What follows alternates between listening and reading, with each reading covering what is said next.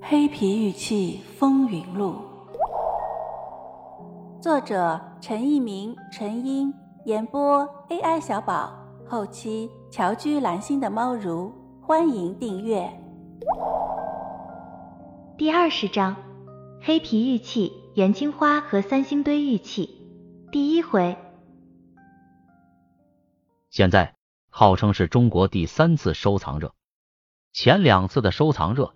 参与者只是小部分社会群体，是有钱人茶余饭后赋文弄雅的消遣。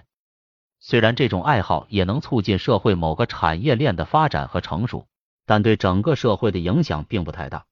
和前两次不同，共和国时期的收藏热为全民收藏，参与者之多，参与的社会阶层之广，非前两次可比，其对社会影响的深度和广度也就远远超过前两次。又恰逢当今社会的发展和富裕是我国历史上前所未有，盛世收藏对文化产业的贡献也就有目共睹了。这种贡献和影响，也就产生了许多光怪陆离的故事。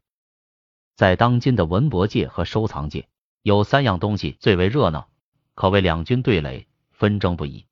口上都不说相关的经济利益，肚中都明白内中的是非曲折，谁都说服不了谁。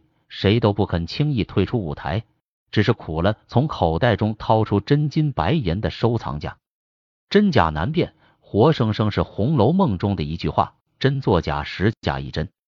这三样东西就是黑皮玉器，包括红山玉器、元青花和三星堆玉器。动静最大、纷争最多、市场最乱的，当属元代青花瓷器。元青花当然珍贵，在中国。在世界陶瓷史上，元青花有着其他陶瓷无可比拟的重要地位。第一，也为元青花的烧制成功，使得青花成为后世独占鳌头的陶瓷品种。第二，元青花的出现，使中西方文化交流有了一个为社会各个阶层都可以接触的媒介。第三，元青花的出现是在一个特定的历史时期，当时入主中原的统治者是蒙古民族。而他统治时期的短促，又是元青花负荷了不应该由他承载的历史使命。无数个历史谜团，使现代学者如痴如醉的讨论元青花和当时的历史进程。而鬼谷子元青花天价的出现，更是元青花瓷器的地位陡升。在元青花研究中最令人啼笑皆非的命门，居然是它的在世数量。元青花只有三百件。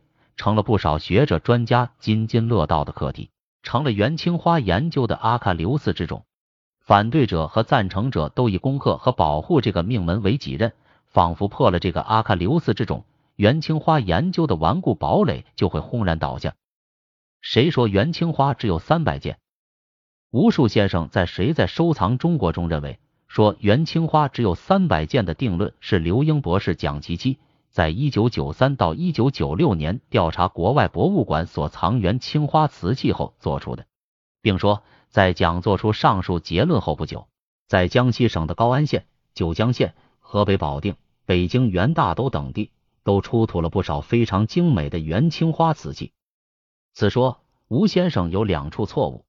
首先，蒋先生在我国文博界的地位还不足以一个人的调查来影响整个文博界。此说应当另有其人。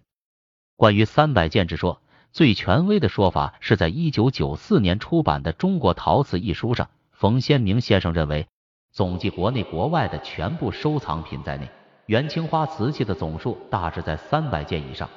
仔细阅读冯先明先生的这段话，读者一定会明白，冯先生并没有做出元青花瓷器只有三百件的结论。虽然冯先生在这里说的是全部收藏品。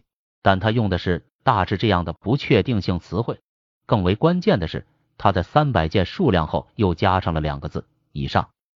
如果是三百件以下，那么全世界的元青花只有三百多件，这种说法还有一定的权威性。当然，权威的提法也还是有商榷的可能。而以上这两个字，稍微有点我国文字知识的人就知道，它指的数字应该超过三百件，上限是不确定的。当然，我们绝不应该理解为数字的上限是无穷大，那显然也违背冯先明先生的本意。冯先生的本意是一个比较接近三百件的数字，关键是他并没有把话说死。此书出版于一九九四年，结论的形成应该早于一九九四年，显然比蒋博士的调查要早。凭冯先生在我国陶瓷界的声望，他足以影响全体。问题是，冯先生讲的比较谨慎，而其他人却把思维定式化了。其次，吴先生说，蒋博士的三百件结论后，我国在高安等地又出土了一些元青花，这是作者不熟悉我国文物的基本情况造成的常识性错误。